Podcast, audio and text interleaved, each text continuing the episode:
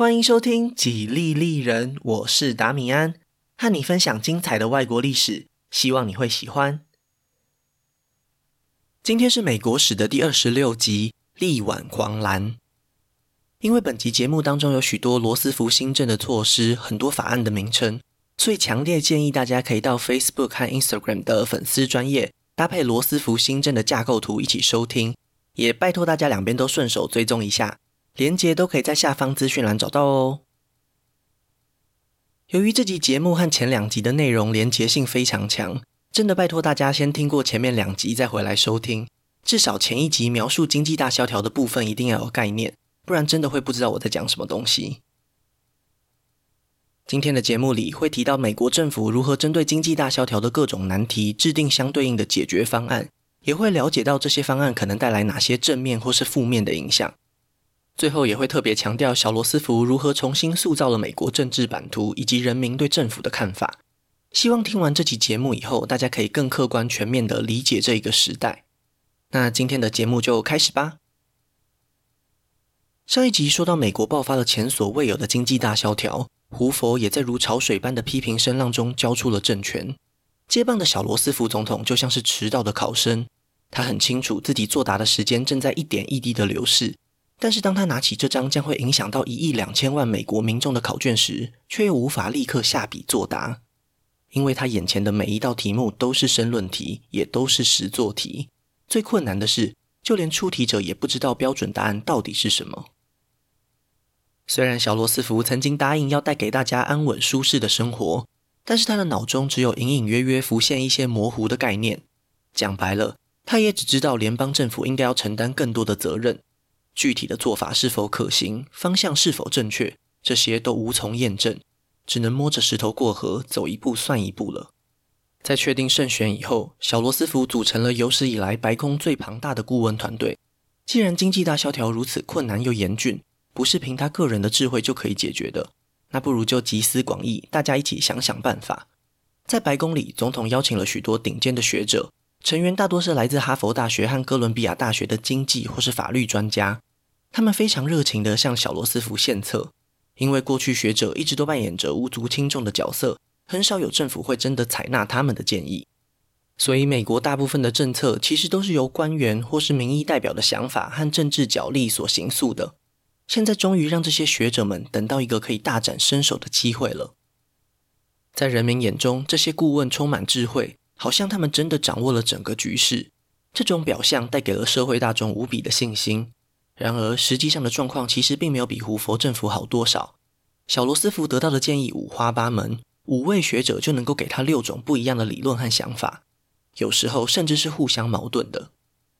不过，这种内部的混乱，往好的方向想，其实也让小罗斯福保持了一定的灵活性。在经济大萧条期间，也许这才是最适合的模式。就在小罗斯福正式就职的前一个月，美国又迎来了一次可怕的金融灾难。帮大家复习一下，上一集节目里，胡佛在他总统任期的最后一年里宣布要借钱给银行。这个做法本来的目的是要让更多的货币在市场上流通，但是胡佛政府做得不够彻底，他们担心有些银行可能会无法偿还债务，所以选择性的援助了政府愿意信任的银行。当这份名单一被公布出来，其实同一时间也向民众透露了一个讯息：没有在名单上的，就是连政府都不信任的银行。恐慌一瞬间蔓延开来，在过去三年里，民众已经亲眼目睹超过五千家银行倒闭。他们非常熟练地放下手边的工作，立刻前往那些不被政府认可的银行提领现金，自己的存款能救多少是多少。结果当然就是造成了挤兑的现象。密西根州政府率先开了第一枪。由州长直接下达命令，要求银行强制放假一周，借此保护那些可能因为挤兑而倒闭的银行。其他的州政府眼看局势即将失控，也纷纷效法密西根。几个礼拜后，全美国有将近三十几个州的银行都停止营业，其他地区的银行也只开放非常低的提领额度，经济活动几乎呈现了窒息的状态。这就是小罗斯福的第一道考题。他在上任的第一周就紧急召集国会举办特别会议，以最快的速度通过了紧急银行法，由联邦政府接管局势，要求全国银行都开始为期数日的银行假期，给大家一点时间冷静下来。在这段时间里，联邦政府将会获得国会授权，将所有的银行分成三类。第一类是业务和现金流量都正常的，假期结束后立刻就开放。第二种是有问题，但是问题不大的，这类的银行就由政府出手帮忙重组，等到情况改善以后再重新开放。最后一种当然就是病入膏肓的，为了避免拖累其他正常的银行，被认定没有救的银行就强制关闭，后续的债务问题就交由政府帮忙协调。在银行假期即将结束的前一天晚上，小罗斯福决定亲自向全国人民喊话，希望能够挽救大家对银行仅存的一点点信心。为了赶在明天银行开门以前向民众传递重要的讯息，总统选择使用了最新的无线电广播技术，由他在白宫里向数千万的美国民众发表演讲。在这十几分钟里，小罗斯福清楚地解释了过去银行关门期间联邦政府做出了哪些努力，以及未来他们将会采取哪些行动。他坚定又亲切的声音安抚了广大群众的紧张情绪。小罗斯福以总统的身份向民众保证，将钞票存放在重新营业的银行里，绝对比放在家里的床垫下还要安全。这一句像是咒语的承诺，在隔天早上立刻就产生了像魔法一样的效果。银行的门口又再度大排长龙。只不过这一次，大家并不是来提款，而是来存款的。这种集体行动又再一次提升了对银行和政府的信任度。在接下来的两周内，人们过去囤积在家里的现金有超过一半都回到了银行的金库里，股市也迎来了惊人的涨幅。长达三四年的银行危机终于结束了。小罗斯福那一次奇迹似的广播演讲，后来被政府命名为“炉边谈话”。就好像总统邀请民众在客厅里的壁炉边轻松地聊聊天，塑造了温暖可靠的形象。对于身处景气寒冬里的百姓来说，这毫无疑问就是雪中送炭。就算只是抽象的、精神上的，也都让他们重新燃起了对未来的一丝希望。这样的做法成为了小罗斯福政府的象征，一直延续到他执政的最末期。这一场漂亮的胜利让小罗斯福更有信心展开进一步的行动。在接下来的一百天内，他制定了许多对抗经济大萧条的重要计划，被人们称为“百日新政”。由民主党完全控制的国会也非常配合总统的规划，加速了这一个过程。这些被称为“百日新政”的措施，主要可以分成三个目标。第一个目标是纾困救济，也是过去胡佛政府最欠缺的一块。虽然国家的经济问题需要长时间的复苏才能从根本上解决。但是每一天都有成千上万的民众正在受苦，不管是贫穷、饥饿还是疾病，都是非常立即也是最直接的问题。如果没有办法度过今天，那么这些民众也没有办法在未来替美国的经济复苏做出贡献。第二个目标是产业复兴，在大萧条期间，有太多的公司在不断亏损的情况下破产倒闭，而亏损的主要原因是因为供给远远大于需求，要能够让供需回归平衡。只有降低供给或是提升需求这两条路，在工厂停摆以后，生产的商品确实大幅下降了，但是需求下降的速度比供给来得更快。所以，如果政府想要有效提升商品的需求，就必须让更多的劳工回到工作岗位上，并且领取合理的工作报酬。如此一来，他们才有办法去购买商品，重新恢复市场的正常运作。第三个目标是法规改革。过去共和党执政期间，让民间企业自由运作，不受到政府的直接干预。但是很明显，经济大萧条的发生，很难让人不去质疑这样的做法。小罗斯福相信，联邦政府应该扩大他们对美国经济和社会的影响力。如果有必要，应该立法授权政府对各行各业做出具体的规范，甚至是扮演一个下达指令的角色。这三个目标就是百日新政的核心精神。在短短的三个月内，小罗斯福批准了十五项被国会通过的法案，其中最具有代表性的三项法案，刚好分别代表了农业、工业以及金融业。第一项法案叫做农业调整法，是小罗斯福最优先处理的问题，因为到了一九三三年，农民的经济状况已经恶化到无以复加的程度，他们不仅背负着庞大的债务，农产品价格还暴跌了将近六成，很快他们就会一无所有。在参议院的听证会上，负责处理农业事务的代表警告国会议员，要是再不做些什么来拯救农民，过不了一年，乡村地区很有可能就会爆发革命。之前胡佛政府也曾经对他们伸出援手，制定了农业行销法。但是上一集也说过，这样的做法之所以会彻底的失败，最关键的因素就是没有达到减产的目标。如果只是单纯收购农产品，就算有再多钱都不够用。有了这个前车之鉴以后，小罗斯福决定采取不一样的方法。他说服国会通过了农业调整法。简单来说，就是政府会直接规定农民减产，如果愿意配合政府，就可以拿到一笔补助金。许多急需现金的农民不得不接受这项安排，在接下来的几年内大幅降低产量。这样一来，农产品在供给减少的情况下，价格就会逐渐回升，农民也能够重新回到正常的生活水准。不过，从现实层面来说，这样的做法并没有办法解决燃眉之急。农民们的仓库里已经堆积了大量的农产品。该怎么处理呢？联邦政府采取了更激进的做法，就是立刻销毁。一箱又一箱的橘子被丢进煤油里，确保没有人能够转手贩售。一桶又一桶的牛奶也直接被倒掉，最后甚至还屠宰了六百万头猪只，全部的尸体都直接埋进土里。这种浪费的做法实在超越了美国民众的理解范围。要知道的是，当联邦政府在执行这些动作的同时，其实有成千上万的民众饿得前胸贴后背。然而，一旦政府真的心软，将这些产品免费或是用极低的价格拿去赈济灾民，又会进一步让市场价格崩盘，带给广大农民更严重的损失。这种必要的浪费，其实才是真正能够让市场恢复正常的方法。第二项重要法案叫做《国家工业复兴法》，从字面上就清楚表明了他想要解决的是工业相关的问题。不过，小罗斯福关心的并不是整体工业的产值。而是像脱缰野马一样失去控制的失业率。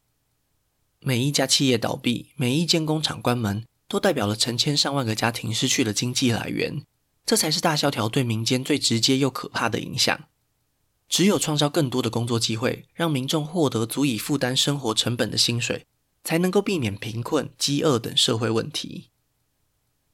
这项法案创造了两个机构，第一个是公共工程管理局。就像前总统胡佛曾经建造的胡佛水坝，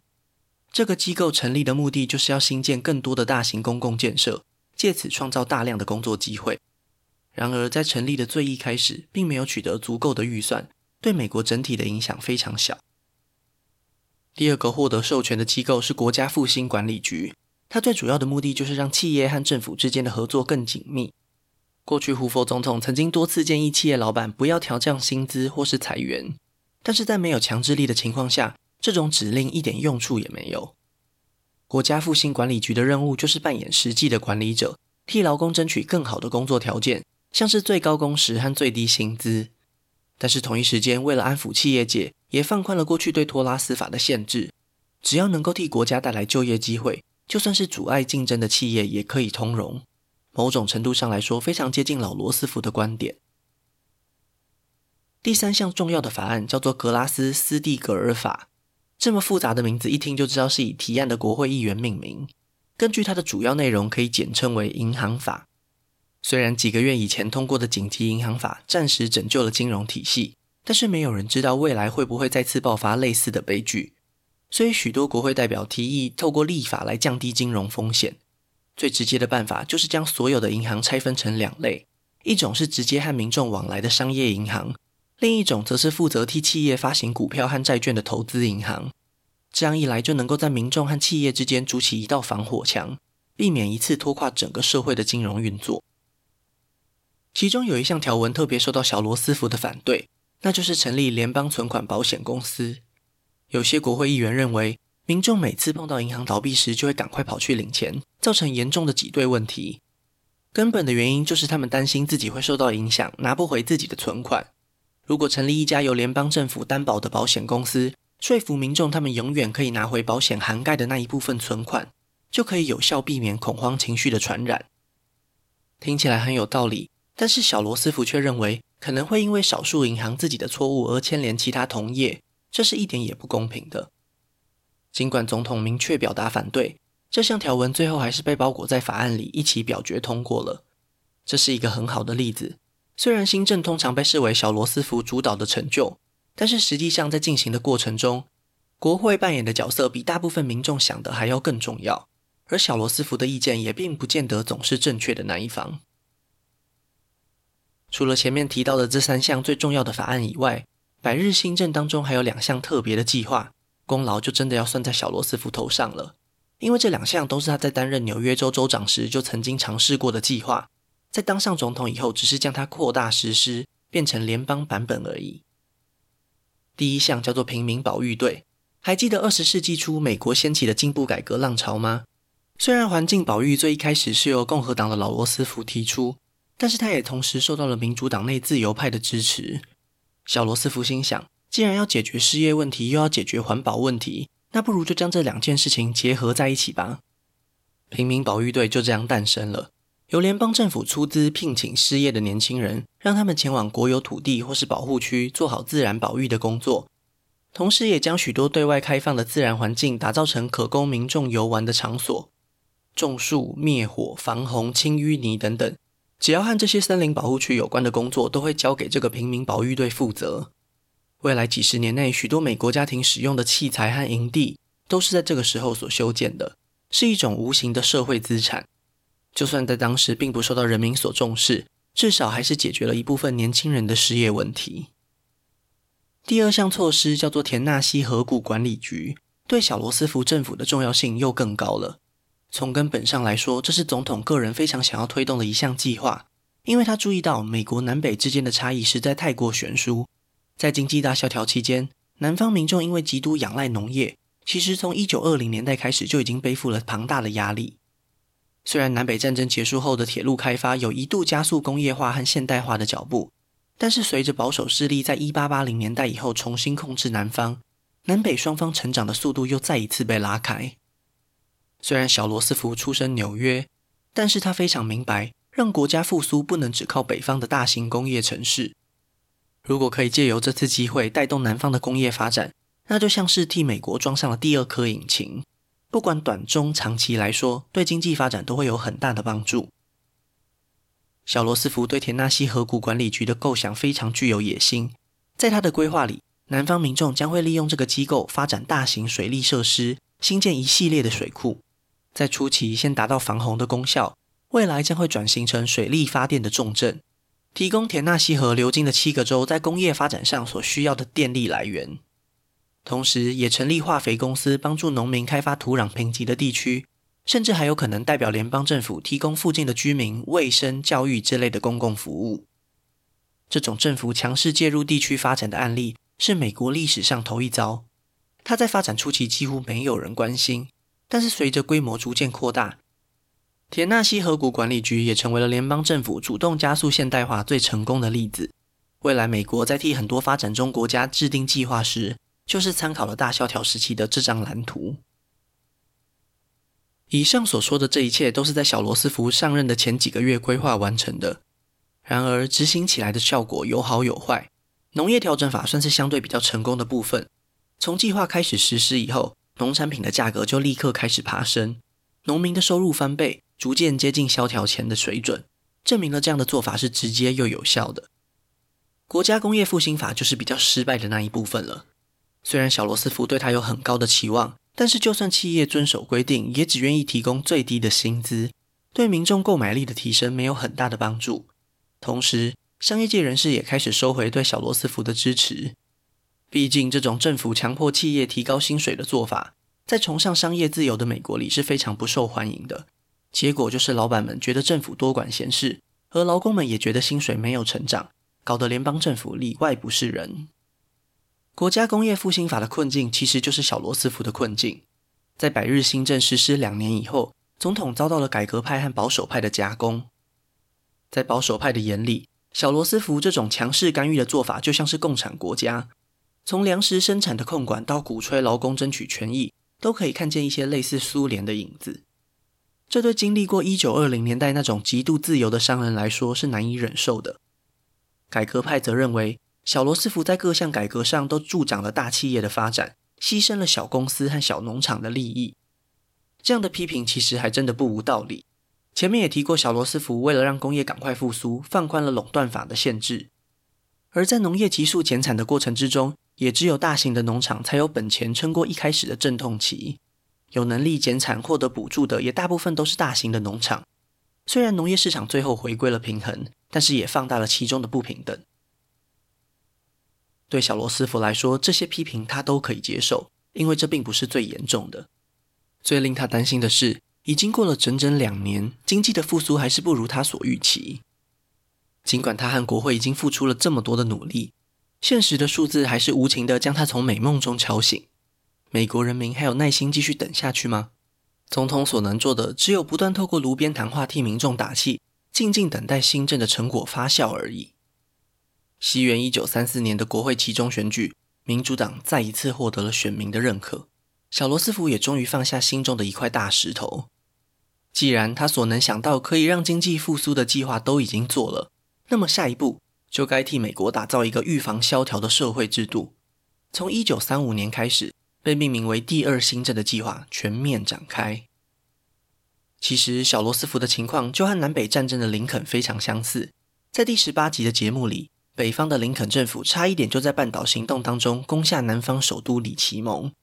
如果事情真的按照这样发展下去，林肯结束国家分裂的目标马上就可以达成，但是废除奴隶制度的想法就会永远被送进棺材里。就是因为半岛行动失败了，南北战争才转变为一场废除奴隶制度的战争。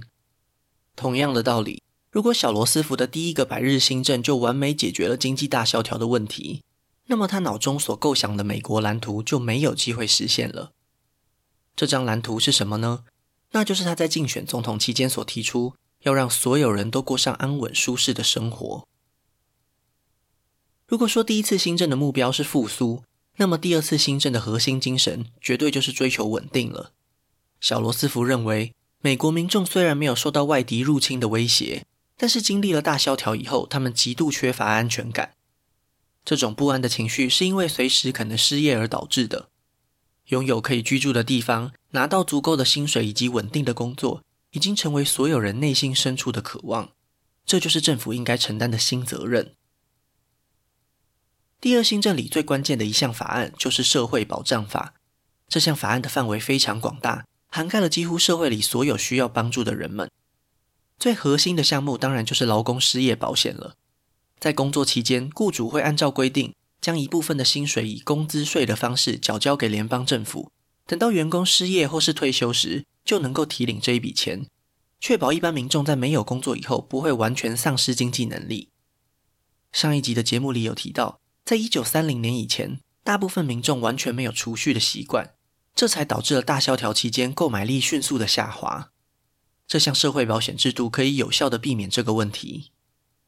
在其他的领域，社会保障法也进一步扩大了社会福利的范围，像是身心障碍者可以获得政府的救济金。贫穷而且有小孩的家庭也可以获得补贴。整体而言，社会中大多数人都因为这项法案而受惠了。大萧条虽然带给了美国人民巨大的痛苦，但是如果不是在这种情况下，崇尚自由竞争和追求美国梦的民众，很有可能永远都会认为贫穷只是不努力的结果，让那些底层民众自己承担这个责任。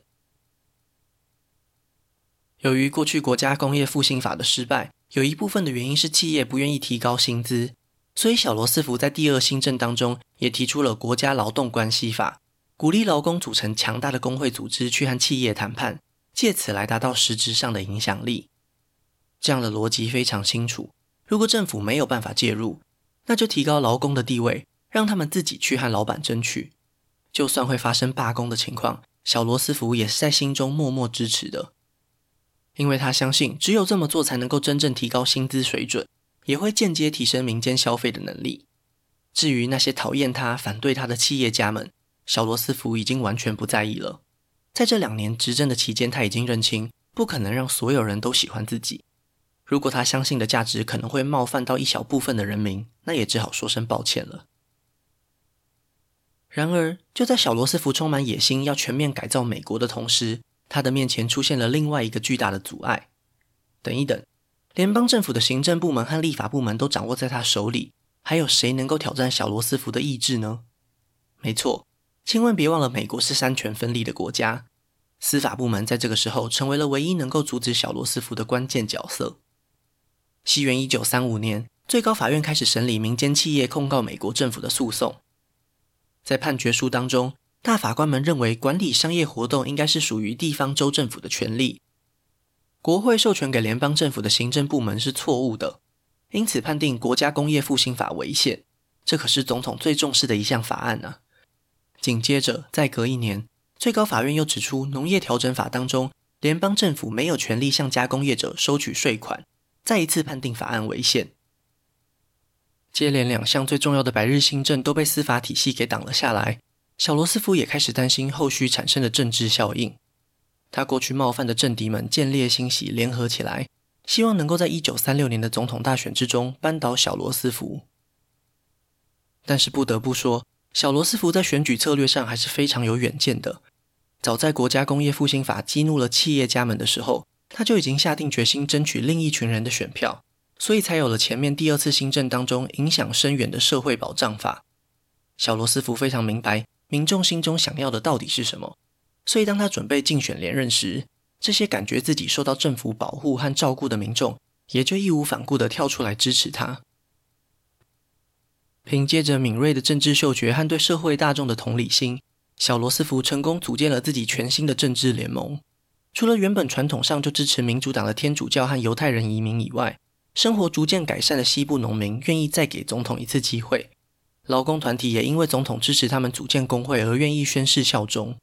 最令人惊讶的是，黑人族群也成为了民主党最强大的生力军。要知道，从南北战争以来的几十年里，黑人族群一直都支持曾经解放他们的共和党。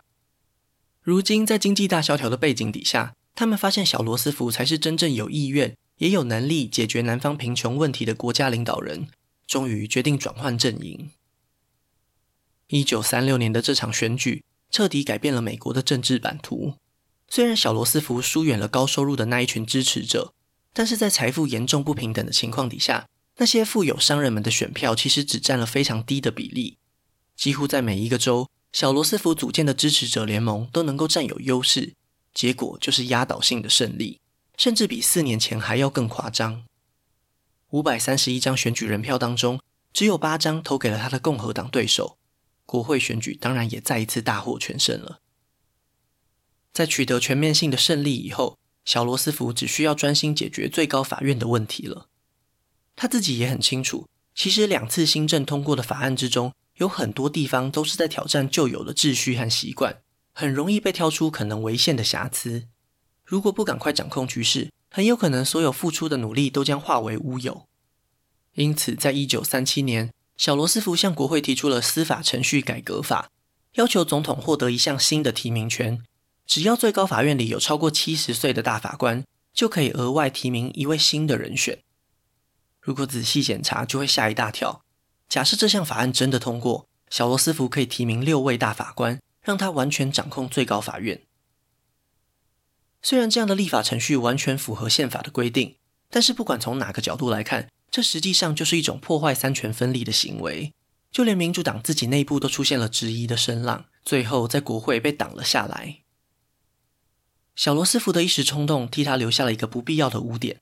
他其实不用这么着急的，因为在接下来的几年里，那些年事已高的大法官都会相继退休或是过世，由他提名递补的大法官也会渐渐掌握主导权。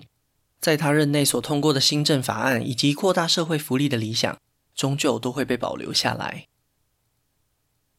在第二个任期开始以后，小罗斯福也逐渐修正他的路线。过去已经被证实是失败的政策，就毫不犹豫地抛弃；同样的，被证明是有效的方法，就要更勇敢地扩大实施。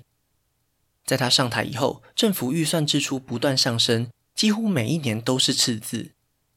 但是，一九三六年，有一位英国的经济学家凯因斯，他所提出的理论也指出，政府积欠债务其实不全然是一种错误的行为。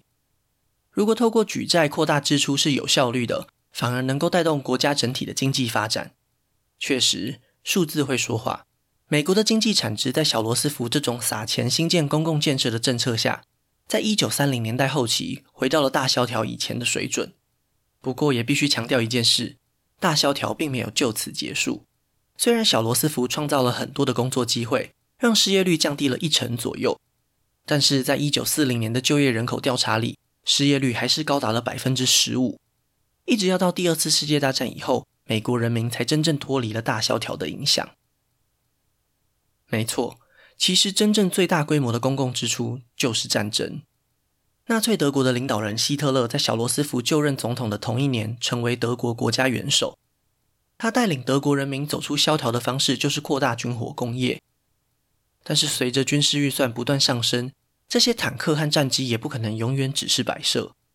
就在小罗斯福全力拼经济的同时，被称为轴心国的德国、日本和意大利也已经开始对外展开侵略。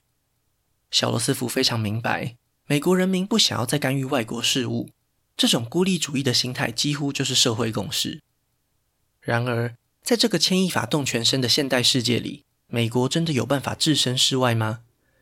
真正让小罗斯福展现道德勇气的时刻已经近在眼前。那今天的故事就先分享到这里，下一集我会继续分享更多属于美国的故事。如果喜欢我的节目，可以顺手按下关注或追踪。也拜托大家到 Apple Podcast 和 Spotify 帮我评分留言，这会对节目有很大的帮助。另外，如果想要透过行动支持我继续制作节目，在下方资讯栏也可以找到小额赞助的连结哦。